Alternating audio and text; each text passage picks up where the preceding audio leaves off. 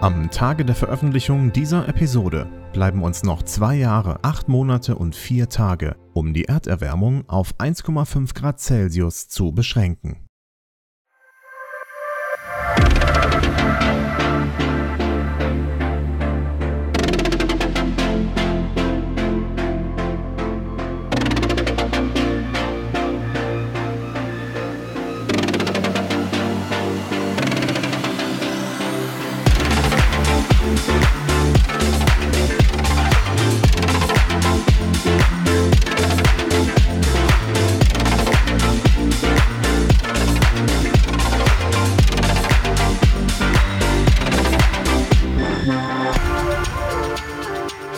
Und herzlich willkommen zur achten Episode des GreenTech Startups Podcast. Mein Name ist Thomas Riedel und ich freue mich, dass ihr wieder eingeschaltet habt. Was ist eigentlich GreenTech und wer interessiert sich da eigentlich dafür?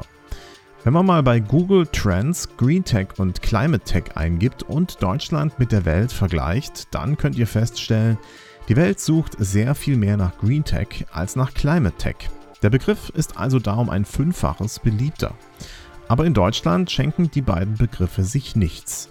Das mag auch daran liegen, dass beide Begriffe so gut wie gar nicht gesucht werden. Für uns als deutsche, lokale, grüne Startup-Szene würde ich daher vorschlagen, den englischen Begriff Green Tech zu adaptieren und damit wesentlich offensiver und positiver umzugehen.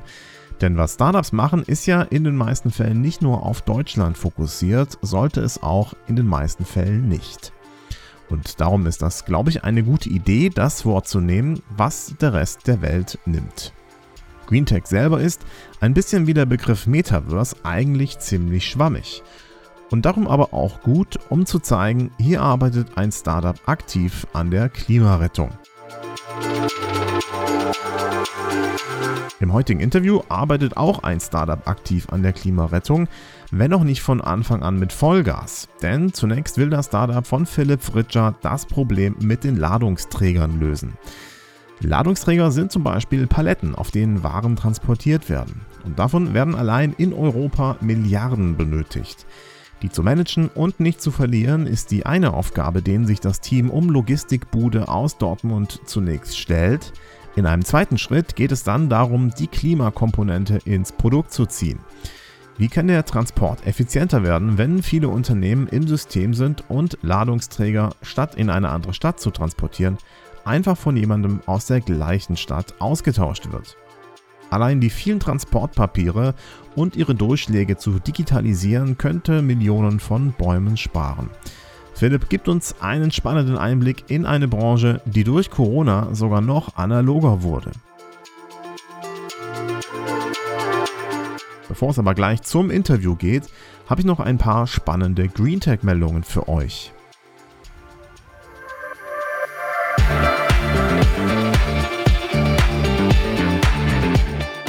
Google Cloud Sustainability Survey ist da. Die Findings darin sind unter anderem, 84% der Führungskräfte sind der Meinung, dass die Nachhaltigkeitsinitiativen ihres Unternehmens effektiver wären, wenn es eine bessere Struktur mit Verantwortlichkeit gäbe. 43% der Unternehmen knüpfen die Kompensation an Nachhaltigkeitsziele, das sind 9% weniger als im Vorjahr. Die Umfrage wurde unter 1476 Executives aus 16 Ländern geführt und liegt jetzt in der zweiten Ausgabe kostenlos zum Download bereit. Der kalifornische CRM- und SaaS-Anbieter Salesforce hat angekündigt, Nature positiv zu gehen. Zu den bisherigen Zielen, Geschäftsreisen zu reduzieren und ihr Net Zero Commitment bis 2040 sollen jetzt weitere Initiativen dazukommen, die die Natur nicht nur erhalten, sondern auch wiederherstellen sollen. Teil des Plans sei es, bis 2025 einen Plan zu entwickeln, wie weiterhin der eigene Impact reduziert werden könne.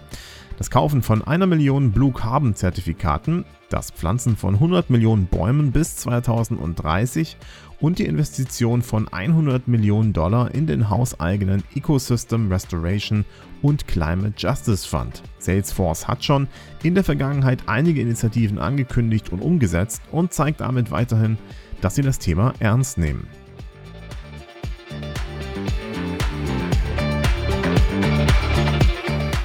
Kommen wir nun zu den Invests. Das Kölner Startup Sunvigo erhält 12 Millionen von Future Energy Ventures und weiteren Investoren, um die weitere Finanzierung von Sunvigo Solaranlagen, Stromspeicher und Ladelösungen für E-Autos bereitzustellen, meldet deutsche Startups.de. Das Berliner Startup Enter, formerly known as Baupal, erhält in einer Series A-Runde 19,4 Millionen Euro, angeführt von Target Global, schreibt TechCrunch. Das Startup für Eigenheimbesitzer möchte den Prozess, euer Haus nachhaltiger zu machen, deutlich beschleunigen und gibt Tipps, wie man das auch mit weniger Budget erreichen kann. Das Berliner Pilz-Startup Nosh erhält 3,2 Millionen Euro Seed Funding, unter anderem von Earlybird. Das Startup nutzt das Geld, um Forschung und Entwicklung und die Massenproduktion voranzutreiben und die Vermarktungsbemühungen zu verintensivieren. Das Mietbatterien- und Batterietausch-Startup Swobi erhält 2 Millionen Euro an Fremd- und Eigenkapital in erweiterter Series A-Runde, unter anderem vom polnischen Fonds Speedup Energy Innovation. Und das war es erstmal mit den Investments. Alle Links zu den News findet ihr übrigens in den Show Notes. Und wenn ihr Lust auf Austausch habt, dann kommt doch gerne auf unseren Discord-Server, auf dem ihr die Community zu all meinen Podcast-Projekten findet.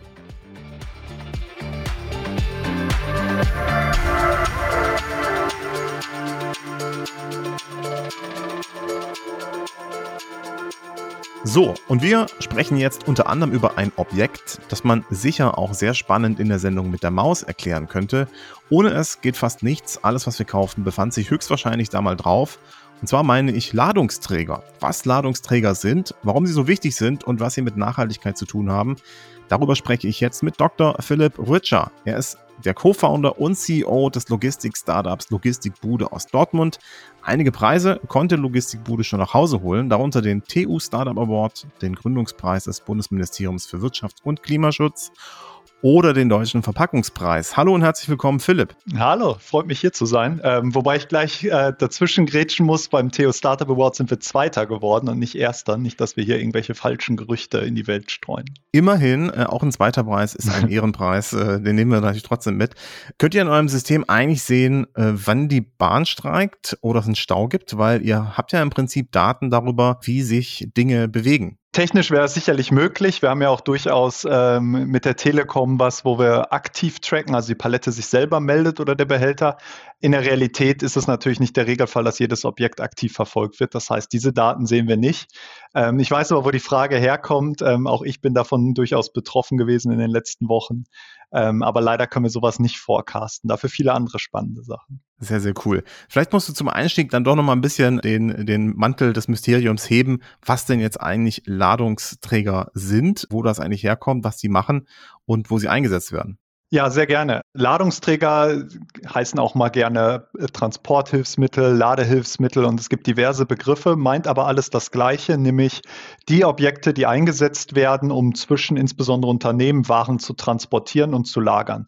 Ganz einfaches Beispiel, wenn wir durch einen Supermarkt laufen ähm, und an einem Regal voller Nudeln vorbeikommen, wird ja nicht jede Packung einzeln durch die Logistik geschubst, sondern in der Regel auf In-Und-Verpackungen auf einer Europalette stehend oder auf einer anderen Palette stehend. Und genau diese Objekte meint es, die irgendwo mal mit Ware beladen in die eine Richtung gehen und dann leer auch wieder zurück müssen. Damit man mal einen Eindruck hat, wir reden über mehrere Milliarden dieser Objekte allein in Europa. Also man kann sagen, es bewegt sich, genau wie du es im Eingangsstatement gesagt hast, bewegt sich ohne Mehrwegladungsträger nahezu nichts und kommt auch nicht in den Supermarkt. Und wie viele unterschiedliche Systeme gibt's da? Also wir kennen natürlich irgendwie die Europalette, wir kennen vielleicht noch so einen Schiebewagen oder sowas. Wie viele unterschiedliche Dinge äh, habt ihr da bei euch im System? Also im System haben wir mehrere hundert. Äh, in der, in der Welt da draußen gibt es zigtausende. Man muss sich das ja so vorstellen, wenn wir im Bereich Automobilindustrie gucken, wird ja jeder Motor, jedes, äh, jede Tür, jedes Fenster auf einem besonderen Gestell, was teilweise sogar dafür entwickelt wurde, transportiert. Also es gibt da extrem viele Varianten, aber du sprichst es schon richtig an. Die Europalette ist sicherlich der bekannteste, dann kommt ziemlich schnell danach die Gitterbox, aber auch viele, die eher unbekannt sind, von denen es aber auch zig Millionen gibt. Wenn wir durch den Supermarkt laufen, kommen wir zuerst durch den Obst- und Gemüsebereich. Da stehen dann ganz viele so grüne Klappboxen, wo Obst und Gemüse transportiert wird. Wenn wir durch die Gänge gehen, stehen häufig Displaypaletten. Das sind so Aufbauten. Wir gucken meistens nur oben drauf auf die Ware, aber da unten drunter ist dann eine meist blaue Palette.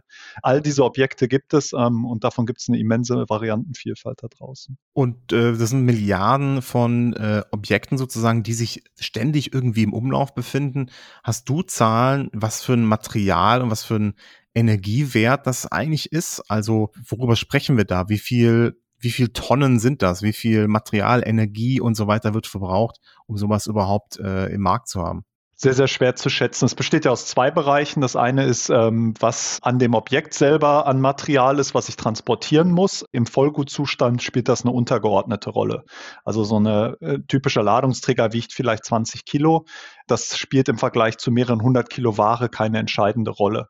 Interessanter sind eher die Leerguttransporte. Ähm, was wir ja heute sehen, ist, irgendwann muss ja die Palette wieder zurück, um mit neuer Ware befüllt zu werden. Und das passiert häufig immer nur mit dem Blick eines Unternehmens. Also ich gucke, wo habe ich Guthaben, wo habe ich Schulden und versuche das irgendwie auszugleichen und zu transportieren. Ähm, ganz vereinfacht gesagt, ich habe irgendwo zehn Paletten Guthaben und anderswo zehn Paletten Schuld, dann passiert es in der Realität meistens, dass ich die zehn abhole, bei mir auf einen neuen LKW packe und die zehn dann an die andere Stelle bringe. Und das macht natürlich keinen Sinn. Und da liegt, glaube ich, das größte Potenzial, was so auch Einsparungen von, von CO2, von unnötigen Transporten angeht.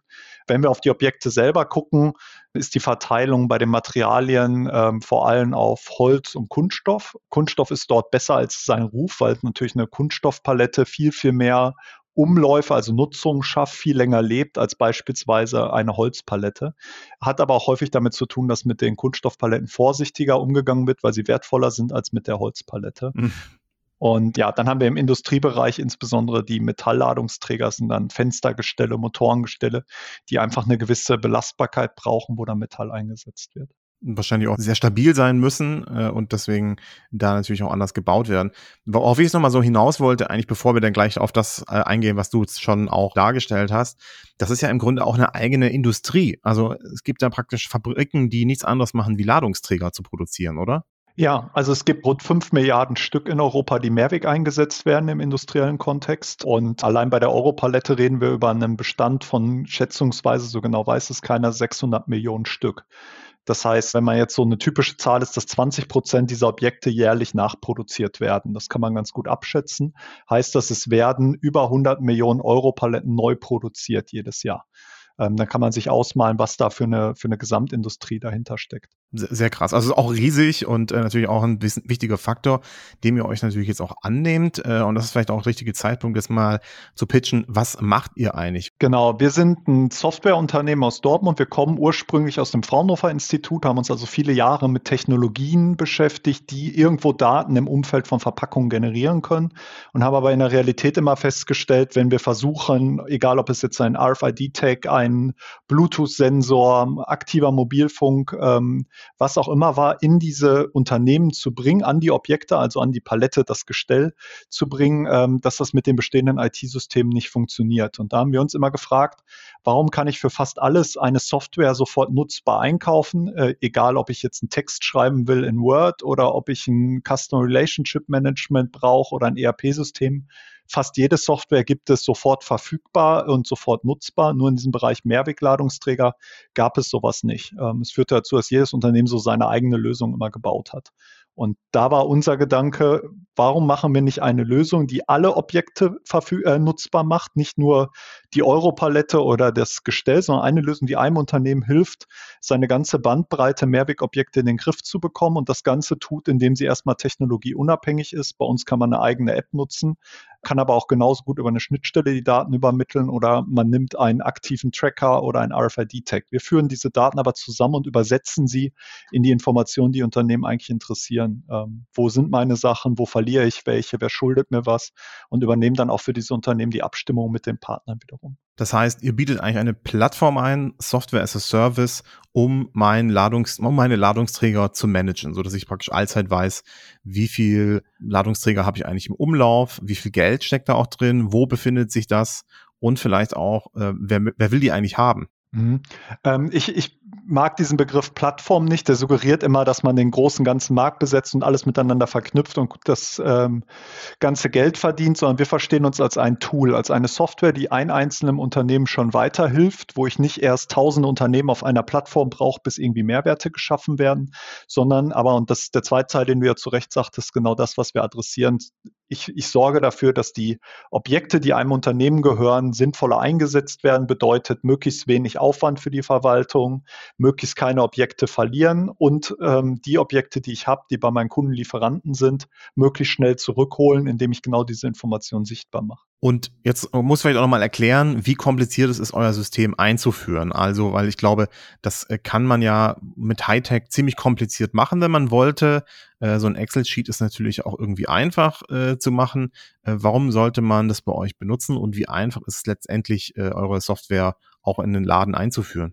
Das ist ja genau der Unterschied, den wir angehen, zu sagen, es ist sofort nutzbar. Natürlich nicht, wenn ich jetzt eine Schnittstelle in mein System bau, äh, brauche, dann muss ich sie bauen, aber ich kann die Software prinzipiell sofort nutzen. Wir haben einige Kunden, die innerhalb von einer Woche live gehen. Das heißt, unser Ansatz ist zu sagen, ich als Produktionsunternehmen, als Logistikdienstleister, als Handelsunternehmen habe ja keine große Freude, diese Objekte zu managen. Ich muss es tun. Ich möchte ja aber primär was herstellen, was transportieren, was verkaufen. Wir wollen diesen Unternehmen es abnehmen und da gehört auch zu, dass man es möglichst schnell und unkompliziert nutzen kann. Und wie machen wir das? Indem wir sagen, es ist eine Standardsoftware, also alle unsere Kunden ähm, nutzen die gleiche Software, verschiedene Module und konfigurieren sich das selber, also tragen ein, welche Objekte sie managen, welche Standorte sie haben, mit welchen Partnern sie das machen wollen. Aber im Grunde kann jedes Unternehmen das selber tun und ist damit sofort stark klar. Okay, und du hast gerade eben gesagt, äh, innerhalb einer Woche, das ist jetzt so, wenn eine Person rund um die Uhr arbeitet oder ein ganzes Team, ähm, wie muss man sich das vorstellen? Muss man ja auch irgendwie kalkulieren, wenn man sowas einführt. Also eine Woche ist natürlich der Extremfall. Ähm, es ist keine technische Arbeit, die diese Woche betrifft. Ähm, oder im, Regelfall machen wir es so, dass wir zwei bis drei Monate unseren Kunden an die Hand nehmen und ihm auch wirklich Hilfestellung geben, wie lege ich das am besten an, in welchem Prozess dokumentiere ich. Es hat ja nicht nur technische Anforderungen, sondern auch Umstellungen im Prozess. Ähm, welche Kennzahlen interessieren den Kunden? Wie generiere ich die am besten? Und dazu gehört dann, dass man ihn enger begleitet. Da haben wir bei uns jemanden im Team, der das sehr gut tut, der also zum Kunden auch mal hinfährt, sich das anguckt, damit die Lösung da auch optimal funktioniert. Und das dauert schon dann mehrere Wochen, ähm, ist aber keine technische Sache, sondern eine Prozessumstellung. Das rein technische, wir können komplett standalone arbeiten. Das heißt, ähm, wenn ich dir jetzt in diesem Moment die Software zeigen würde, könntest du die auch im nächsten Moment selber nutzen. Und ähm, dazwischen gibt es dann meistens noch ein paar kleinere individuelle Themen, dass der eine Kunde möchte seine Schnittstelle haben, ähm, dass er die seine Kundendaten wiederum oder seine Standorte oder was auch immer bei uns per Schnittstelle überträgt und nicht selber eintippen möchte. Ähm, der andere braucht ein besonderes Reporting. Das sind dann so individuelle Themen, die wir dann schon für die Kunden individuell machen. Aber im Großen und Ganzen die Art, wie die Daten verarbeitet, aufbereitet werden, ist bei jedem Kunden gleich. Das heißt aber auch, es ist jetzt nicht so, dass man, dass sich das einfach klickt, auch wenn man das könnte. Also äh, man geht auf die Webseite, gibt seine Kreditkartennummer an und schon legt man los, äh, sondern da gibt es einen bestimmten Onboarding-Aufwand und letztendlich haben Kunden eigentlich auch immer irgendwelche kleinen Dinge, wo sie sagen, ja, aber wir brauchen das halt auch für unser Unternehmen oder wir müssen jetzt hier nochmal irgendwie eine besondere Anbindung haben oder besondere Daten drin haben oder so. Ist das, ist das bei, ist das denn die Regel oder ist das eher die Ausnahme? Also de, der Onboarding-Prozess, wie du ihn beschreibst, wäre natürlich unser absoluter Traum. Ähm, die, digitale Abrechnung, keine Verzögerung bei der Zahlung einer Rechnung, aber ich glaube, da sind wir in der Logistik, um ehrlich zu sein, auch ein Stück von entfernt. Also das haben wir nicht, aber wir können schon, gerade wenn es Standard-Cases sind, die wir schon bei zig Kunden hatten, können wir in ein, zwei Stunden den Kunden so weit schulen, dass er in der Lage ist, die Software selber zu bedienen. Dann sind wir wirklich in diesem Wochenbereich. Das, was so individuelle Anforderungen angeht, kommt meistens ein Stück später.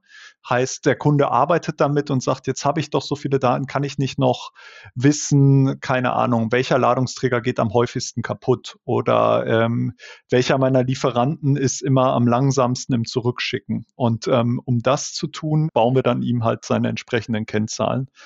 Das andere Extrem sind Konzernkunden. Wir haben ja bei unseren Kunden durchaus auch Konzerne dabei, wie Siemens, Schenker, wo es dann auch mal individuelle Schnittstellen und solche Themen gibt.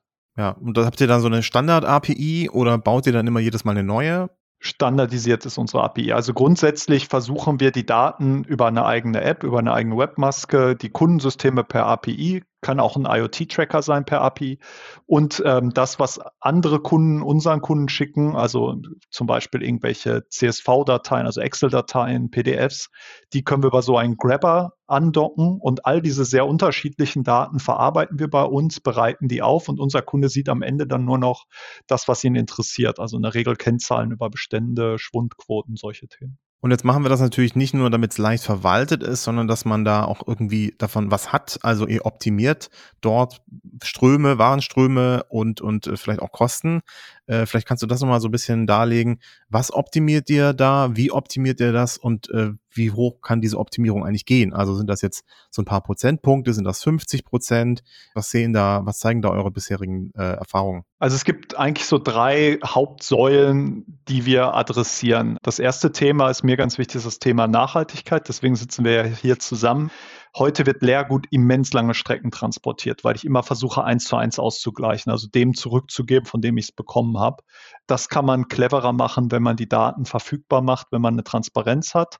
Und das zweite Nachhaltigkeitsthema ist einfach Verschwendung. Ähm, es wird heute immer noch immens viel Einweg eingesetzt. Ich meine, wir müssen ja nur bei den E-Commerce-Paketen gucken oder auch Essensverpackung ist ja aktuell ein ganz großes Thema. Geht aber auch weiter bei der Verschwendung, wenn wir über die Tauschdokumentation reden. Also ich gebe dir zehn Paletten, dann füllen wir heute immer noch einen Zettel mit drei Durchschlägen aus. Und das mhm. klingt jetzt so ein bisschen lustig. Wir reden aber um äh, über schätzungsweise 300.000 Bäume allein in Europa, die dafür gefällt werden, Palettenscheine zu drucken. Und ähm, das ist in unseren Augen einfach nicht mehr zeitgemäß. Also das ist die erste Säule Ökologie und Nachhaltigkeit. Und wenn wir dann auf die eher ökonomischen Themen gucken, sind das eigentlich zwei Bereiche und das ganz Spannende daran ist, die bedingen sich total stark. Das eine sind Personalaufwände, also wie viele Leute setze ich da dran, um den Überblick zu behalten, um zu dokumentieren etc. Und die andere Säule ist äh, Kapitalbindung. Also wo sind meine Assets, wie viele habe ich überhaupt im Besitz meines Unternehmens und wie viel muss ich auch nachkaufen, weil ich Schwund habe, ähm, weil ich Verschleiß habe. Und das Interessante ist, das haben wir in der Praxis gesehen, dass die Personalaufwände und diese Kapitalbindung sich negativ bedingen. Klingt jetzt total hochtrabend, heißt einfach nichts anderes. Wenn ich ganz viele Leute habe, die sich darum kümmern, nutze ich die bestehenden total sinnvoll. Und wenn ich keinen habe, der sich kümmert, kümmert, werde ich extrem viel nachkaufen. Und ähm, wenn wir jetzt über so Zahlen reden, ähm, hängt das natürlich sehr davon ab, was wir für einen Status quo ähm, vorfinden. Im Bereich Personalaufwand wenn es jemand ist, der viel Personalaufwand heute da schon reinsteckt, können wir das bis zu 80 Prozent reduzieren. Bei der Kapitalbindung hängt es immer so ein bisschen auch davon ab, was ist das für eine Branche? Also sind das Fenstergestelle, die auf eine Baustelle gehen oder ist das ein Müllcontainer oder sind das klassische Europaletten? Das ist also immer so ein bisschen individuell, aber grob kann man sagen, man kann diese Umlaufgeschwindigkeit, wie schnell kriege ich meine Objekte zurück, um etwa 40 Prozent reduzieren und äh, die Schwundquote kann man nahezu komplett eliminieren, indem man eine saubere Buchhaltung führt weil Zettel nicht verloren gehen und äh, weil das eben alles digital erfasst wird. Und wenn man eben weiß, okay, äh, da wurden Paletten nicht gebucht oder nicht mitgenommen, dann weiß man halt, die stehen da vorne beim Aldi. So in der Art. Ganz vereinfacht gesagt. Im, im ja, Endeffekt ja. ist es aber genau das. Also wenn wir über Schwund reden, haben alle irgendwie dieses Bild von der vom LKW geklauten Palette oder vielleicht von der Palette, aus der eine Ladentheke gezimmert wurde oder irgendwie sowas im Kopf, was nicht ganz falsch ist. Also es gibt ja durchaus auch äh, gelbe oder rote Kisten, die jeder zweite in seiner Garage hat, die eigentlich mal um Briefe oder Fleisch zu transportieren konzipiert wurden, die einfach über Schwund dann auf andere Wege gelangt sind. Also so ganz falsch ist es nicht. Aber in der Realität kannst du dir das so vorstellen wie deine Büchersammlung. Wenn du deine Bücher verleihst und dir nicht aufschreibst, wen du was geliehen hast, dann wandert das bei demjenigen irgendwo ins Regal und ihr beiden habt es irgendwann vergessen. Du hast ein Buch verloren, es ist überhaupt keine böse Absicht dahinter, es ist nur schlecht dokumentiert worden. Und genau das ist ja auch ein Problem bei diesen ganzen papierbasierten Prozessen. Da nimmt es der Lkw-Fahrer, die Lkw-Fahrerin in die Kabine mit, gibt es zwei Wochen später irgendwo ab und dann wird es händisch in ein System getippt. Und dazwischen gibt es so viele Möglichkeiten, dass dieser Zettel verloren geht.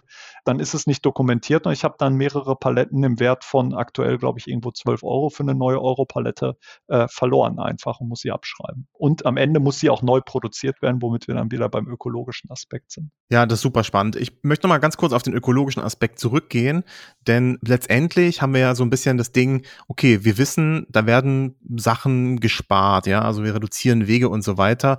Viel cooler wäre es natürlich, wenn wir das noch viel genauer eigentlich festlegen könnten. Also wir wissen, ein LKW braucht so und so viel Sprit pro 100 Kilometer. Wenn er so und so beladen ist, dann ist es ein bisschen mehr. Der fährt diese Strecke. Im Prinzip könnte man sagen, der hat jetzt gerade eben so und so viel CO2-Äquivalent verbraucht, so, ne? Oder so eine verlorene Europalette, naja, die braucht eben so und so viel Energie hat so viel äh, Prozent von dem Baum gebraucht. Im Prinzip ist, ist, haben, haben wir da so ein äh, Äquivalent. Ne? Plant ihr damit auch in eurem System, das auch irgendwie darzustellen, dass man da auch sieht, okay, wir haben jetzt hier wirklich auch einen Impact generiert oder ist das jetzt erstmal, oder ist das auch völlig irrelevant oder unrealistisch, weil es einfach viel zu schwer ist aktuell? Also im, im, im einfachsten Fall bei Schwund ähm, geht es sehr, sehr schnell. Wir geben ja heute schon an, wie viele Paletten verliere ich, wo sind äh, oder wie viele Paletten musste ich jetzt nachkaufen, solche Themen. Ähm, das zu übersetzen in CO2-Äquivalente halte ich für sehr gut machbar und auch einfach machbar.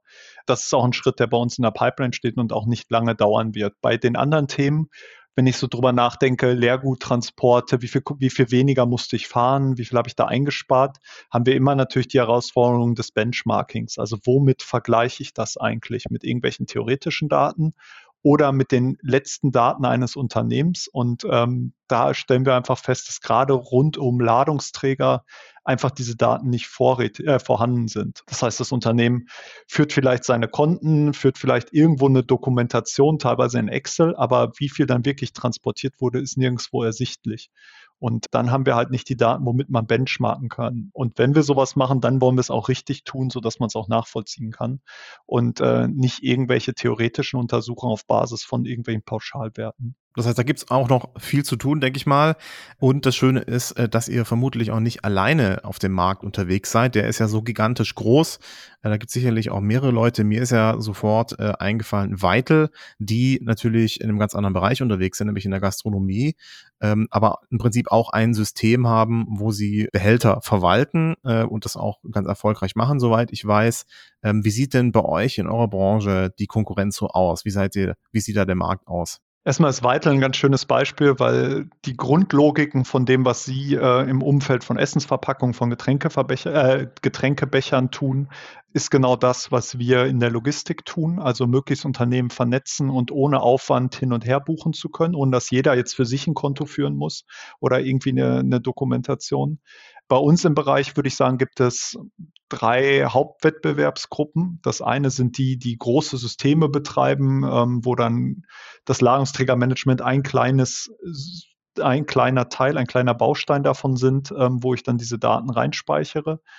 Sowas wie SAP oder so. Zum Beispiel ist aber damit natürlich nicht auf diese ganzen Besonderheiten spezialisiert. Also wenn wir, wenn wir uns mit Ladungsträgermanagement beschäftigen, ist es halt eben nicht der klassisch logistische Prozess vom Rohstoff über mehrere Stufen bis zum Konsum, sondern wir haben eher so ein dynamisches Netzwerk. Ich habe immer irgendwo Querbeziehungen, vertikal, horizontal und ich habe immer irgendwo zu viel und zu wenig und muss eigentlich jeden Knoten in diesem Netzwerk, jeden Übergang irgendwie festhalten. Und das funktioniert komplett anders als die heutigen Systeme. Das heißt, da gibt es zwar Lösungen, aber die adressieren nur die absoluten Standardobjekte wie eine Europalette oder ein Behälter.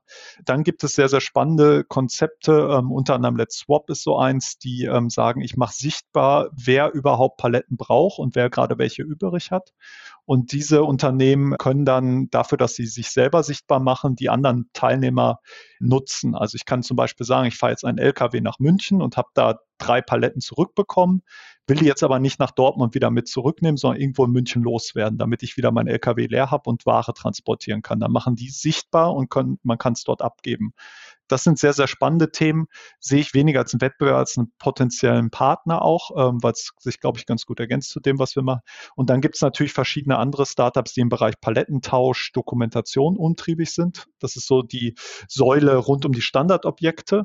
Und dann haben wir ja aber auch unseren zweiten Baustein, die ganzen Sonderladungsträger, also Gestelle, ähm, Rollwegen, Müllcontainer, was es da alles so gibt. Und ähm, da tut sich relativ viel im Bereich IoT, also aktive Verfolgung der Objekte. Eins der Unternehmen ist ja bei uns auch äh, Partner, das ist die Deutsche Telekom, wo ich dann einen Sensor an das Objekt bringe und das meldet sich selber. Ich muss also gar nichts mehr erfassen, ich kann das genau sehen. Und da gibt es auch einige Player, die jetzt gerade aus dem Bereich kommen und natürlich in dem Ladungsträgerumfeld einen guten Use Case sehen. Und ähm, das sind so die beiden Welten. Was wir halt tun, wir sind sehr spezifisch auf dieses Thema Mehrwegladungsträger und versuchen beide Welten in einer Lösung abzubilden, weil am Ende interessiert unseren Kunden der Gesamtbestand von den verschiedenen Ladungsträgertypen und nicht, ob das jetzt aus dem Scan oder aus einer Mengenbuchung oder aus dem IoT-Tracker kommt, sondern den interessieren die zusammengefügten Daten. Und verstehe ich das richtig, dass der Status quo des Marktes eigentlich auch immer noch so ist, dass man beginnt zu digitalisieren? Also es ist jetzt noch nicht so, dass alle irgendein Tool benutzen und ihr müsst gegen die ankämpfen, sondern es vielleicht bei den ganz Großen ist es dann so, aber äh, dass es grundsätzlich eigentlich so ist, dass die alle noch mit Zettel arbeiten und Excel und ihr da eigentlich versucht erstmal mit einem digitalen Tool reinzukommen, oder? Ja, ich würde gar nicht sagen, dass der Zettel oder Excel das Problem ist, sondern das Problem ist, jeder macht es für sich. Also jeder versucht irgendwie festzuhalten, was ist in sein Unternehmen reingekommen, was ist rausgegangen und irgendwie daraus das zu managen.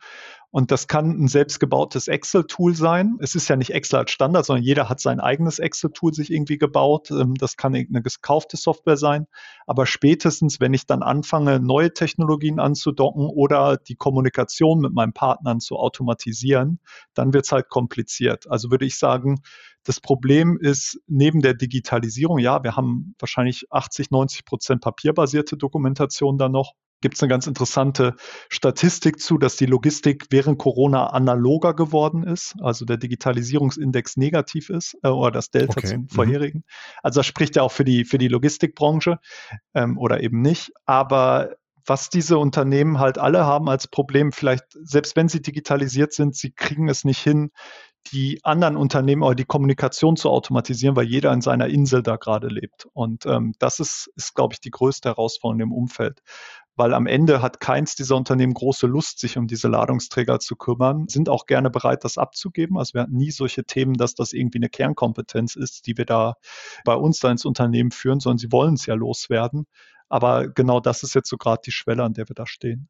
Ja, und ist das auch für euch ein Problem? Weil ihr müsst ja im Prinzip auch dann die anderen irgendwie anbinden. Also, dass da euch dann auch die Bezüge fehlen und dass ihr dann teilweise einfach dann nur tatsächlich einfach eine schickere Excel-Tabelle sein könnt, statt sozusagen eigentlich den Verkehr irgendwie zu managen. Ja, ich glaube, das Problem hat jedes neue ähm, Digital-Startup, ähm, was in irgendeine Welt reindrängt, ähm, weil man fängt ja bei Null an. Also der erste Kunde wird der erste Kunde sein und ich werde nicht seine ganzen Partner und Lieferanten direkt mit als Kunden gewinnen. Also ich glaube, das ist eine Herausforderung, die jeder dort hat. Wie wir das lösen, kann ich ja mal kurz beschreiben. Also was wie, unser Kunde managt ja seine Objekte bei uns und muss dann ja in irgendeiner Form mit seinen Kunden, Lieferanten, Spediteuren kommunizieren. Und dann gibt es zwei Wege. Ähm, der erste Weg ist, er schickt irgendwelche, möchte irgendwie seinen Spediteur, seinem Lieferanten zeigen, was er gebucht hat und der andere soll es bestätigen. Dann verschickt unser System einen Weblink, ähnlich wie so eine Microsoft Teams oder ähm, Zoom oder was auch immer Einladung mit so einer eindeutigen Link. Da klickt dann der andere drauf und kann dann digital viel einfacher als heute in irgendeiner PDF seine ganzen Buchungen freigeben, Belege hochladen, wenn irgendwas nicht passt. Und auf unserer Seite tauchen nur noch die Buchungen auf, die nicht passen und alle anderen sind weggebucht, anstatt diese PDF hin und her zu schicken. Also das ist der Weg, wenn unser Kunde diese Abstimmung initialisiert. Und dann gibt es natürlich auch den anderen Weg, wenn ich jetzt einen großen Logistikdienstleister nehme, der wird ja nicht in meinem System das tun, wenn ich ein kleiner Produzent bin von irgendwas, sondern der wird der Logistikdienstleister mir eine PDF schicken oder ein Excel-Dokument schicken. Da haben wir einen sogenannten Grabber, der genau dieses Dokument annimmt per Algorithmus untersucht und dann abgleicht mit den Buchungen in unserem System und die Antwort automatisch wieder zurückschickt. Und genau so, glaube ich, muss man da denken. Man fängt mit einem einzelnen Unternehmen an, schafft einfache Zugänge mit den, mit den Partnern unseres Unternehmens, unseres Kunden zu kommunizieren und kann dann von dort weg äh, wachsen, weil die Wahrscheinlichkeit ja sehr hoch ist, dass ein, ein solcher Kunde unseres Kunden dann später auch ein Interesse hat an unserer Lösung. Und so wird dann aus einem einfachen Softwareprodukt in einem Unternehmen irgendwo ein Netzwerksystem. Sehr cool. Das klingt super spannend und ich glaube, wir könnten da noch äh, sehr viel tiefer reingehen, wie man jetzt auch äh, sozusagen die ganzen komplexen Abläufe da hinbekommt, wie man welchen, wen onboardet, welche Technik man dafür braucht. Ich glaube, wir könnten auch noch ein bisschen in die Produktentwicklung eigentlich einsteigen. Aber was natürlich super spannend ist, ist natürlich auch euer Geschäftsmodell. Wo verdient ihr welches Geld an, der, an welcher Stelle? Ja, wir sind ein klassisches Software-as-a-Service-Unternehmen. Das heißt, unsere Kunden bezahlen uns einen monatlichen Betrag, der im Wesentlichen vom Nutzungsumfang abhängt. Also wie viele Buchungen haben die, wie viele Partner haben sie bei uns drin. Und da ist dann auch eine Support-Fee drin und auch die Betriebskosten auf der Cloud-Infrastruktur was uns von, von den meisten Unternehmen in diesem Bereich unterscheidet. Wir geben einen fixen, einen pauschalen Preis an diesen Kunden ab, damit er keine schwankenden Kosten hat. Also es gibt viele, die arbeiten pro User oder pro Buchung oder pro Asset oder sowas. Wir merken einfach, dann, dann kommen so Schwankungen rein und wir fangen an, Katze und Maus mit unserem Kunden zu spielen. Ähm, die heißen auf einmal alle Max Mustermann und Max Mustermann ist gleichzeitig in Hamburg, Berlin und München. Das heißt, das wollen wir vermeiden, weil am Ende wollen wir eine Software machen, die hilft und die irgendwie fair im Umgang und in der Kundenbeziehung ist. Wir haben ja auch Interesse an einer langfristigen Zusammenarbeit. Und deswegen haben wir einen pauschalen Betrag, den unser Kunde pro Monat bezahlt und der sich dann sehr stark an dem Use Case orientiert. Cool. Und es gibt da so Pauschalpreise, also Einstieg bei 100 Euro oder so? Oder ist das, äh, muss man da doch mal gucken, was für ein Unternehmen ist das? Super individuell. Also das kann man, kann man so nicht sagen. Wir haben ja nicht das, das Standardprodukt, ähm, wo alle Funktionen immer bei allen Kunden zum Einsatz kommen. Der eine will nur einen Palettentausch machen und eine Kontoführung haben, dann wird er sicherlich irgendwo im zweistelligen Euro-Bereich pro Monat sein. Und der nächste möchte ähm, sein, sein Unternehmen managen, hat viele User-Buchungen. Da sind wir eher durchaus im vierstelligen Bereich dann unterwegs. Und dazwischen gibt es dann alle Facetten. Hat dann damit zu tun, ob ich einen IoT-Sensor nehme oder ob ich nur das Smartphone nehme, ob ich eine Schnittstelle habe, in welche Richtung und so weiter. Also dann ist es individuell vom Preis. Ja, cool. Aber man kann schon mit 50 Euro anfangen, habe ich so das Gefühl. Das ist ja, äh, sag ich mal, auch sehr niederschwellig, um mal einfach äh, das System sich anzuschauen und reinzukommen, was ja sehr cool ist. Wie viele Kunden habt ihr schon und seid ihr schon profitabel? Wir haben eine zweistellige Kundenzahl, wobei für uns der Kunde an sich ein Standort ist und bei dieser zweistelligen Kundenzahl sind direkt bei einem Kunden dann wieder mehrere Standorte dabei. Profitabel sind wir noch nicht ganz, ähm, aber es fehlt nicht mehr furchtbar viel. Dennoch werden wir eine, eine Finanzierungsrunde in diesem Jahr machen, weil wir einfach ein Potenzial sehen, mehr zu arbeiten im Bereich dieser ganzen Kennzahlen, einmal ökologische Kennzahlen, CO2-Bilanzen und Co. für Mehrwegobjekte, aber auch Optimierung von Transporten, äh, monetäre Kennzahlen, Vermietmodelle. Das ist ein so ein großer Baustein. Der andere ist diese verschiedenen Kundengruppen, die ja durchaus auch heterogen sind. Ähm, der 50 Euro zahlende Spediteur mit 10 LKWs und der Großkunde mit einer, mit einem Netzwerk mit 10 Standorten, die ideal miteinander zu, zu vernetzen, dass es auch reibungslos zusammen funktioniert. Das erfordert gewisse Arbeit und gewisse Logiken.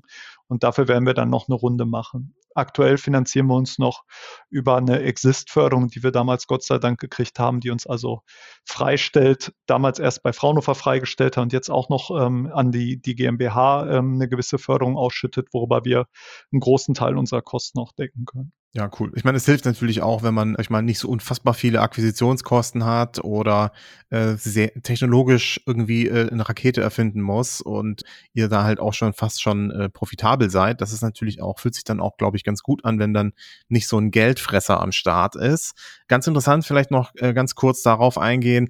Was ist denn bei euch so, so ein Growth so eine Growth-Kennzahl? Wo merkt ihr, könnt ihr schneller wachsen, wenn ihr mehr Gas geben könntet? Gibt es sowas bei euch? Also Sales ist, glaube ich, wie in jedem Unternehmen ein, ein wichtiger Wachstumsfaktor. Ähm, bisher haben wir den Luxus, dass wir überhaupt kein Outbound machen. Also wir rufen nicht jemanden kalt an und ähm, wir, wir leben davon, dass aktuell sich Unternehmen bei uns melden, weil sie hauptsächlich Word of Mouth von uns irgendwo gehört haben und das mal sehen wollen und dann auch ähm, in vielen Fällen später ein Kunde werden. Diesen Luxus werden wir nicht dauerhaft haben. Also das ist sicherlich ein Faktor zu sagen, wir gehen mehr oder wir machen mehr Marketing. Bisher ist es eine LinkedIn-Präsenz und eine nach Baukasten gebaute Homepage. Mehr Marketing machen wir gerade nicht. Das heißt, das ist sicherlich ein, der, der Haupthebel, um dort zu wachsen aber auch dieses, die Möglichkeiten, die wir bieten, wie Unternehmen miteinander verknüpft sind bei uns, hilft natürlich. Wenn ich Mehrwerte habe, unsere Software durch Vernetzung zu nutzen, werden natürlich auch mehr Unternehmen wiederum angezogen werden, weil sie irgendwie in, in Geschäftsbeziehung mit unseren Kunden stehen. Und ähm, das ist so, glaube ich, der zweite Weg, wie wir dort ähm, dran arbeiten. Und vielleicht als dritter Weg noch, ähm, wir haben natürlich auch diverse Feature-Requests, also wo unsere Kunden sagen, hey, es wird doch auch total spannend sein, wenn ihr das und das könntet. Und damit entwickelt sich das Produkt auch laufend weiter und wird vielleicht für andere Anwendungsfälle, andere Kundengruppen auch, auch spannend. Und dann vielleicht noch den zweiten Preis von irgendeinem anderen Logistikpreis gewinnen. Vielleicht auch nicht schlecht. Da taucht man ja dann in Zeitschriften auf und so. Das hilft ja auch immer. Sehr cool. So zum äh, Abschluss vielleicht nochmal äh, so ein bisschen in die Zukunft schauen. Also, wo wollt ihr in dem Jahr stehen? Und vielleicht gibt's ja auch das eine oder andere, was unsere Zuhörenden für euch tun können. Mal abgesehen davon, dass sie natürlich euer Produkt kaufen können. Wie seht ihr euch da in der Zukunft aufgestellt?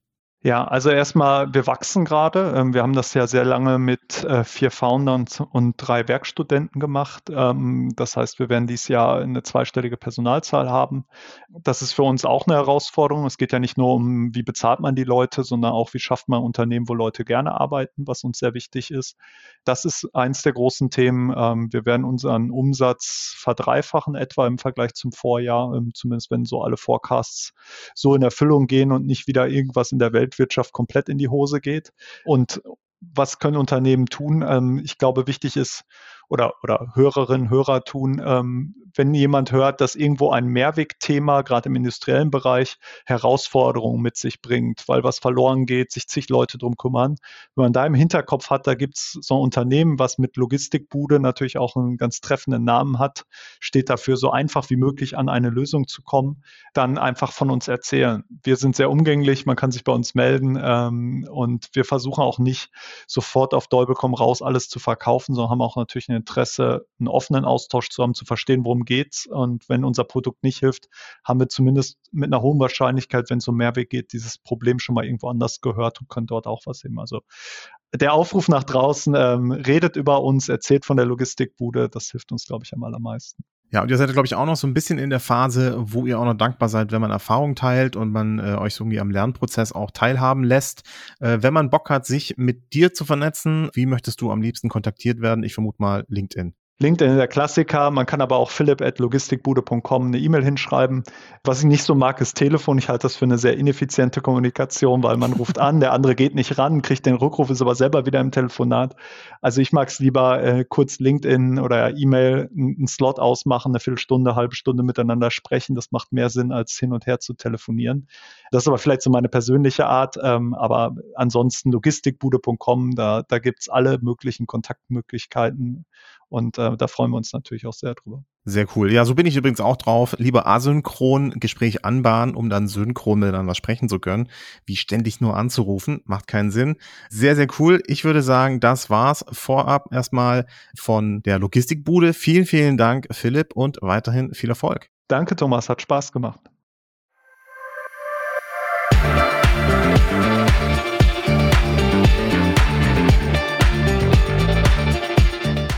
Und das war Folge 8 des GreenTech Startups Podcasts. Vielen Dank an Philipp von der Logistikbude. Wenn euch diese Episode gefallen hat, dann würde ich mich über 5-Sterne-Bewertungen auf iTunes und Spotify freuen. Hier auch nochmal der Hinweis auf unseren Discord-Server. Alle Links zum Interviewpartner und den News findet ihr in den Show Notes oder auf greentech-startups.com. Mein Name ist Thomas Riedel. Ich bedanke mich fürs Zuhören und freue mich, wenn ihr beim nächsten Mal wieder dabei seid.